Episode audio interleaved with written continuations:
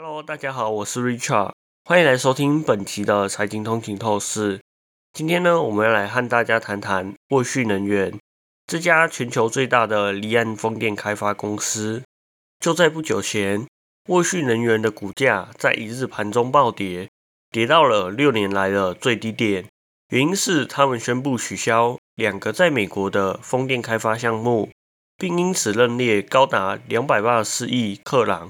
约四十亿美元的资产减值，这笔巨额的资产减值金额远超出市场的预期，也成为了风电行业最新的坏消息。风电行业在应对全球暖化的问题上扮演了极为重要的角色，但运营成本的急速上升和利率的上升，导致投资计划不得不被推迟。连德国的西门子能源。也不得不向政府求助，希望能够解决资产负债表的问题。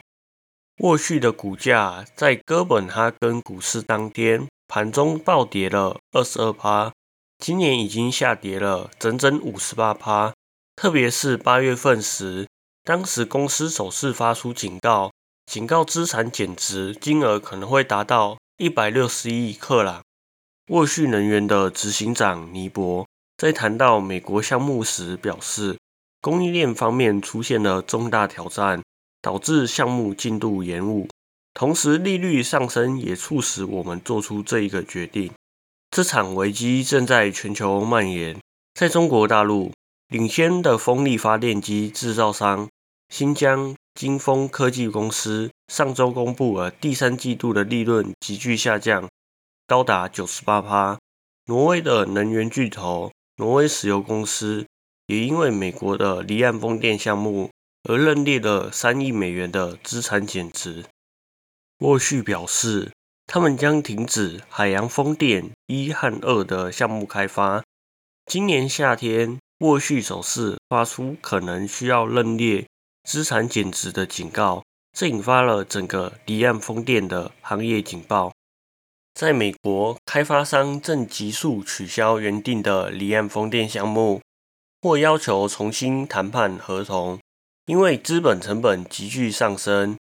挪威国家石油公司、英国石油、沃旭和永源能源是最近一批提出增加费率要求，但遭到纽约州拒绝的开发商，这使这些公司对未来项目的走向感到迷茫。